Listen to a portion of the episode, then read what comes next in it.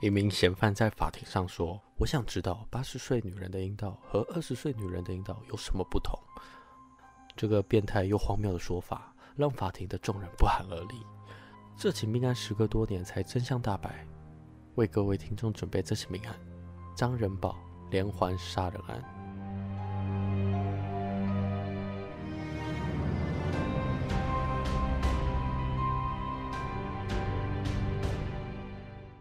我们是假说，全台最不假的假说。我是阿宇，我是 A 梦。最近呢，有一个在台湾的戏剧叫《初拥》的，在三月十一号呢，他们在苗栗神仙谷取景拍摄时，有两位工作人员不幸就是衰弱溪谷意外身亡。就是这起事件，就是刚好这两位工作人员就一个那个收音师是刚好被。脚架绊倒，然后另外一个摄影师就是伸手拉他，不小心一起掉到那个深潭。那时候新闻有稍微浅谈到，然后因为我知道这个事件其实是由炎亚纶发文，他那时候就有先发文表示说就，呃他想要聚集各个演员一起，就是对这部就反正就这部戏剧，他们想要先停拍，为了就是就是让。剧组还有工作环境有更好的安全，要去重视这件事情，所以我是透过他的发文才知道这起案件。提到剧组这件事情，就是就那时候其实想要踏入影视行业，那时候还算是有梦想，然后那时候就刚好有去面试那个《角头二》的剧组，然后那时候是想去面试他们的制作组。然后，因为他们面试是很多人一起面试，然后了了解跟那个制作人聊天之后，就是了解到这个影视呢，其实不单只是要，就应该说你做这件事情，就是制作制作组这件事情很难，就它要包含就是所有的什么准备便当啊，然后一大堆的杂事，所以就有问我们说有没有就是很大的决心才能进来这样。可能因为那时候面试，毕竟我前身是没有任何影视相关的背景，所以就没有进去。后来就因为工作的关系，有在认识了一个就是有在这个行业工作的朋友，然后有跟他聊到说：“哎，那你们剧组就是平平常的，就是工作环境是怎么样？”他就说他们会维持可能一个档期，就可能五六个月再开拍。可是他们开拍时间呢？其实这一段期间他们是没有收入的，可能这几个月收入就是都要靠自己先支出，然后等到整个拍开拍完，等会计那边结清完，他们才可以拿到薪水。然后如果他中间就是这个拍完之后中间没有工作，那他就会出来找打工。然后那时候就是刚好在那时候那边跟他聊到，因为就真的还蛮好奇，因为毕竟最后没有进去这个行业。可是他就说，如果没有自己本身没有一点存款，其实来做这份工作是非常辛苦的。其实我也有看到，那时候看到我我比如自己比较喜欢的艺人，他有刚好在那几天有 po 文说，就是拍摄其实没有大家想的光鲜亮丽，其实背后很多很辛苦的部分，包括就其实有点血汗，因为为了在镜头面前呈现是最好最好的画面，所以背后做的努力非常多。我。今天再去翻这篇文章，我才知道哦，原来这篇文章就是在这个案件发生的时候，他有感而发。嗯，因为这起意外事件刚好那一天，他们就是其实他整个应该说在那个地方啊，他们拍摄那个地方苗栗神仙谷，是因为那边比较湿滑，然后加上它就是山山比较多那种，反正就是那个环境来讲，其实是很危险，就是必须要。很注重安全才能去那边的拍摄。那他们拍摄其实也是，就的确他们的那个安全措施没有到最好，因为我稍微看一下，就是没有到最好，就有点偏向就是没有到完全，算是临时的吧，也没有到很完善的一个安全措施，才因此导致这个意外发生。那其实会这样特别去提。是有一个节目叫《给幕后一道 Spotlight》这个 Podcast 它节目发起的自发性活动，他也是希望透过这种自媒体来宣导像台湾这种劳动权益，就都需要我们就是来分享这样子，告诉大家知道这个事件。对，以上，那我们就先稍微回到我们一开始这次的案件吧。就大家可以听前言嘛，就是有提到说这个犯人在法庭上所讲的证词就非常的惊悚。那刚好这起案件其实就是在台湾发生的一个连续杀人案的一起案件。然后这起案件其实是发从一九九三年开始的一起命案。然后我们可以聊到这个案件，也可以了解一下这个犯人到底就是为什么会有这样的心思。那我们就来听这起案件吧。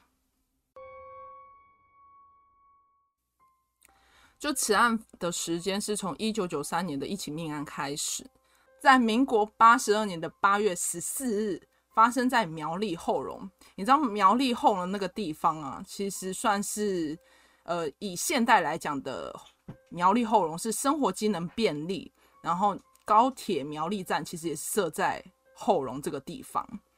然后农业方面呢，其实后龙有台湾西瓜王国和花生帝国的美称，就是你能想象，就是那边农业的方面发展就是非常的好，可是就是在非常有名，是不是？嗯，对，就是它有这样子的美称嘛。就是像在这种农业发展非常好的一个区域，就是像这种乡土民情又单纯的城镇呢，它发生了这个命案，就有一名八十多岁的阿嬷，她的生活作息正常，是非常有规律的一个长辈。那你也想嘛，你就知道，就是在在乡下这个地方，就是生活非常简单，就是每天呢早上就是牵着牛出门去做农，然后中午吃饭呢，晚上回家。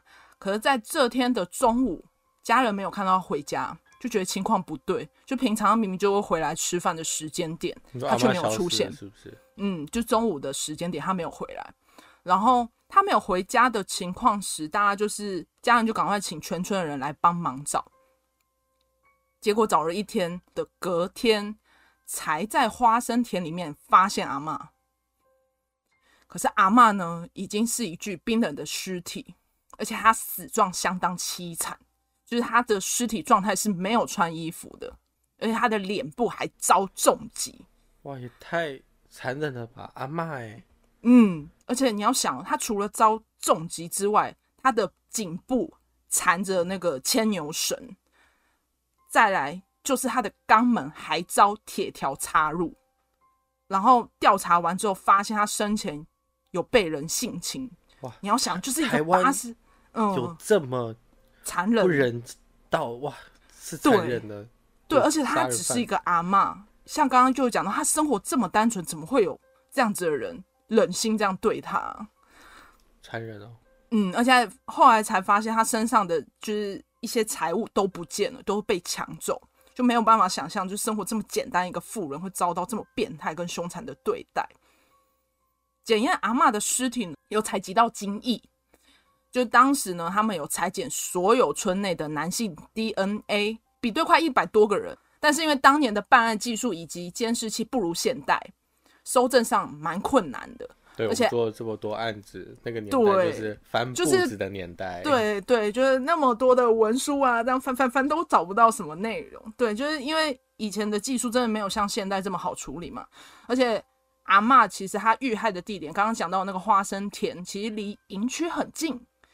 其实一开始警方有考虑说要去从军方调查，但是因为没有找到证据，就没办法查起。而且加上军方其实也拒绝搜查这件事情。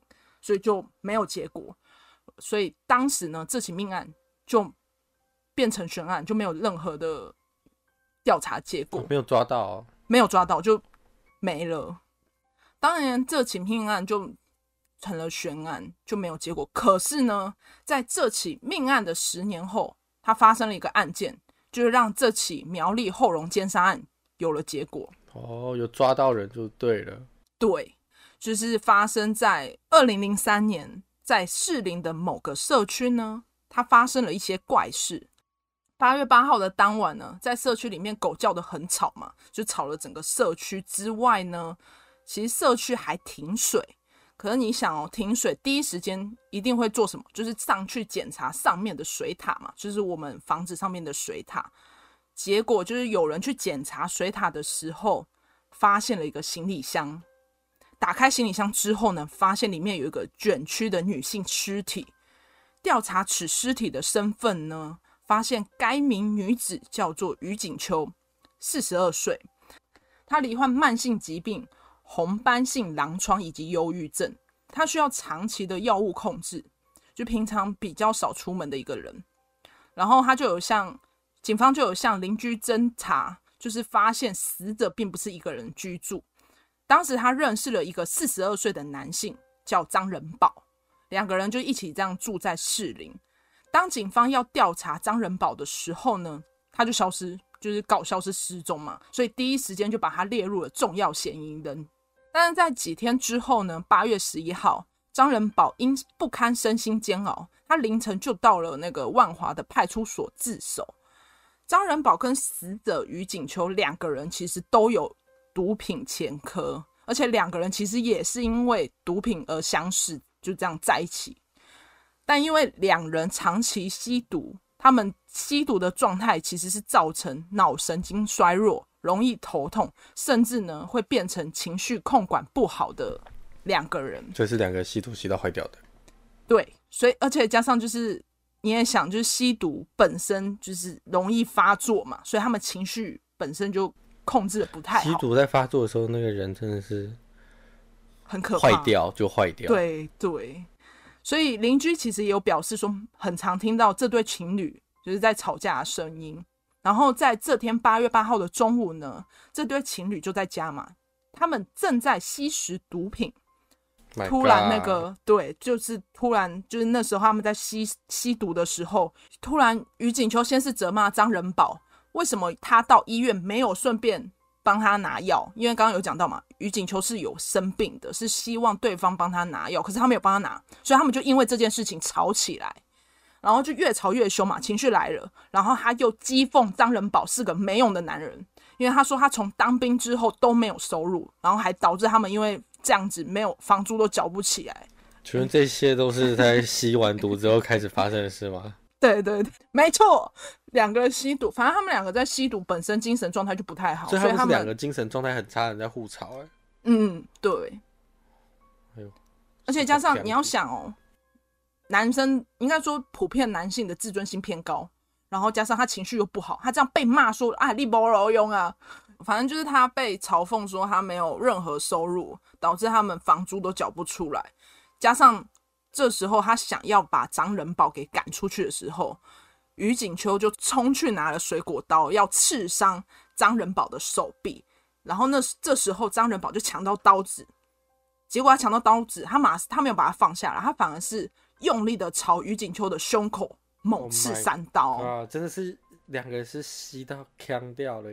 嗯，就情绪控管不好啊啊！吵架其实本来就很冲动。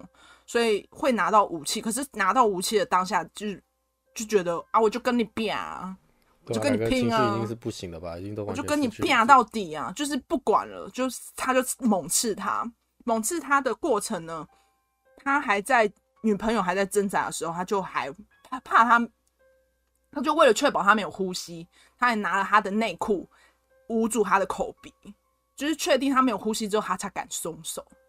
因为他就把，因此他就这样把他杀掉了。然后犯案后的张仁宝其实他没有马上处理尸体，他是伴着尸体到晚上七点之后才开始，就是用清水清理现场，然后才把尸体装到了行李箱里面。然后装到行李箱之后，他才先把它塞进了洗衣机。他考虑要到隔天才要弃尸。当时张仁宝其实有用尼龙绳绑住行李箱，想要从三楼垂吊到一楼。他想要先把它默默的，就是放到一楼。而这个过程呢，因为行李箱太重了，所以他就这样子掉到了一楼的铁皮屋。然后他就赶快赶紧到一楼的铁皮屋，就把这个行李箱藏到水塔的缝隙。可是因为刚好嘛，就是停水了，就有人上去了水塔这边。在看水塔的时候，就发现了这个行李箱，因此案件就曝光。然后，对，那现在就确定凶手是张仁宝。在 DNA 建档之后，经过比对，发现他也是十年前就是阿嬷奸杀案的凶手。当时就是残忍杀害阿嬷的人，就是这个人张仁宝。张仁宝被送到医院接受精神鉴定，才了解张仁宝其实他在小的时候发生一件。非常有印象深刻的事情，他其实五六岁的时候就看过一个成年女性的裸体。当时他在十五岁那年，还找了比他大十岁的女性发生关系。他就非常迷恋成熟女性的身体，然后只要他有性服务需求的时候，他其实选择的妓女也是大他到五到十岁，所以他可以年纪大一点。对，所以你就从这件事情看到，你就是发现就哦，他其实是喜欢年长的。嗯，然后当时就是阿嬷这起事件，在民国八十二年的苗栗后龙，他其实张仁宝是在服兵役，然后他是负责情少情，等下这句话，他是负责岗哨勤务。他那时候放假下岗哨的时候，就到处闲晃，然后闲晃的时候，突然又毒瘾发作啊，又没有钱买毒品嘛。他在路上时，就看到阿嬷独自牵牛在田里农作，然后呢，这时候他发现阿嬷脖子上有一条金项链，所以他就他就动起一个不好的念头，所以他才会向前行抢。可是因为他在行抢的过程中呢，他就突然想到说。嗯，八十岁的妇人跟二十岁的女生的阴道有何不同？所以借此性侵，就是他原本抢要抢他的财物，抢一抢，突然觉得哦，我觉得跟他喜不喜欢年纪大一点关系都没有，他就是生病的，就是脑袋洗坏。对啊，因为后来法院其实有精神鉴体鉴定他，刚刚不是有讲到，其实有发现他其实是具有反社会人格。而且他犯案的时候心智正常，是完全没有任何罪恶感，还能冷静处理哦。他就脑袋洗坏了，所以他没查。嗯，对，对。而且刚刚不是有提到说他这时候在服兵役，所以他穿着军服犯案，他怕事情曝光被判军法，所以他才杀害阿嬷的。你要想这阿嬷多可怜。阿嬷很莫名啊，阿嬷就只是在做他平常一整天的事情。嗯，可是警方一开始怀疑是军官是是军营的时候，其实是怀疑对的，只是真的没有证据。对啊，因为毕竟那个年代什么都没有，你没有任何证据的情况下，你怎么可以去查军方？就就不是一件很容易的事情。嗯，然后不是刚刚有形容一下阿嬷的尸体状态嘛？就是他说他用钢条插肛门是。担心阿嬷还没死透，就是这样子的做法，就是非常的。我发现他会习惯性确认这个人有没有死透。他当然是不希望事情，就应该说他觉得要杀就杀到底，就一不做二不休啊，就是要把他干到底这样。我觉得，就两件事情来看都是这样。对啊，嗯。然后这起案件，刚刚在最前面的时候，我有提到说，这起案件呢，其实是一个连环杀人案。就是除了这两起案件之外呢，在张仁宝杀害阿嬷的隔年，还有因为杀害妈妈的同居男友被判刑十二年，然后其实他后来只有服刑七年后，他只有服刑七年就假释出狱，结果在服刑完之后又在士林杀害同居女友，就是这样装箱弃尸。所以同居女友就是一起、那个、他的第三，对，跟他一起。吸毒的，然后是他的第三起杀人案。对，可是就是在二零零四年的士林地方法院一审被判定死刑定谳嘛。可是呢，其实，在就是张仁宝是一九七二年生，距离现在的二零二二年，他已经五十岁了。其实他现在还没伏法，还在监狱中活着哦。你说这个人吗？对，他还在监狱里面，他还在监狱里面等待执行枪决，就他并没有死掉，就就没有给家属一个交代。哎，哇，台湾枪决就是要执行很久啊，就是没有啊，我觉得还是要看什么案件啦，因为就是就是之前你有提过的，对，越大的当然就是越容易遭到执行，对对对对对，像这样子的案件就。只有家属在等待，就是他被判决的，就是他被执行的那一天。可是实际上他还在活，他还活着。嗯，那这起案件就到这边。那我觉得这起案件主要就是要呼吁大家不要吸毒，因为毕竟你看，就是像这起案件的张仁宝，因为吸毒嘛，所以在他的生生命经验中又遇到这些事情，因为毒品发作、毒瘾发作，然后遇到这样的事情，然后又因为犯案之后又不改，然后几年后又吸毒，又因为吸毒，然后又发生一样事情，这样。因为吸毒吸久了，其实那个人的精神状态是很差的，一定会被影响。他永远，你其实我之前有碰过，在就是在吸毒的人，他。二十四小时表现的都是很惊恐，惊恐，对，他会对一点点的，就是你会觉得你不知道他在紧张什么，可是其实不是，那是因为他已经吸到，就是脑神经可能有点损坏，所以他会一直心不在焉。他你在跟他对谈的时候，他没有办法集中注意跟你。哦，所以你跟他讲话，他很恍惚的样子是不是，对，哦，然后你会觉得你在讲 A，、嗯、他在讲 B，嗯，而且跟他聊天的时候，他是不是？就是文不大题，就是回答的都不是正确的回答之类的。就你想跟他聊天都没办法聊正常的话题。他在讲什么？而且他的讲话是很跳痛的，就是他讲一讲，可能他突然会跳去一个很全新的话题，这样。然后就是整个你会觉得这个人精神很不稳，不稳，这就是吸毒后面会导致的。就算你没有在用，你可能你整个人就会，因为你已经损坏到大脑了，所以你已经会变成讲话没有逻辑的一个人。那更何况他们是正在使用，而且两个人使用，两个人几乎，而且很多网络上影片都是那种啊，你会看到一个人，比如说在地板突然怎么原地一直抽搐，或者是在做些很奇怪的事，那都是当下已经在发作了，嗯，就是恐怖啊，讲实话就是恐怖了，所以就是呼吁大家不要去碰毒品，就绝对没有那个，绝对没有一件事就是哦，我只是碰一下。对，没有就觉得哦，我只是尝鲜，或者是朋友叫我做，我只能做。没有没有，就不要碰。嗯、就如果朋友这样找你，会因为这样子不当朋友啊，那就算了。一次都不要碰，因为有些人可能觉得，哎、欸，我可能只碰个一次，没有，这东西就是会产生依赖性。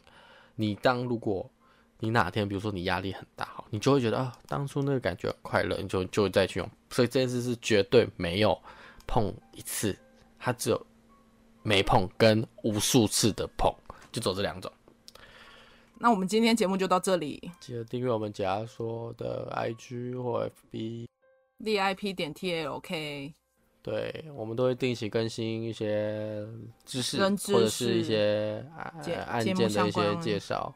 嗯，我是 A 梦，我是阿宇，下一集见，再见，拜拜，拜拜。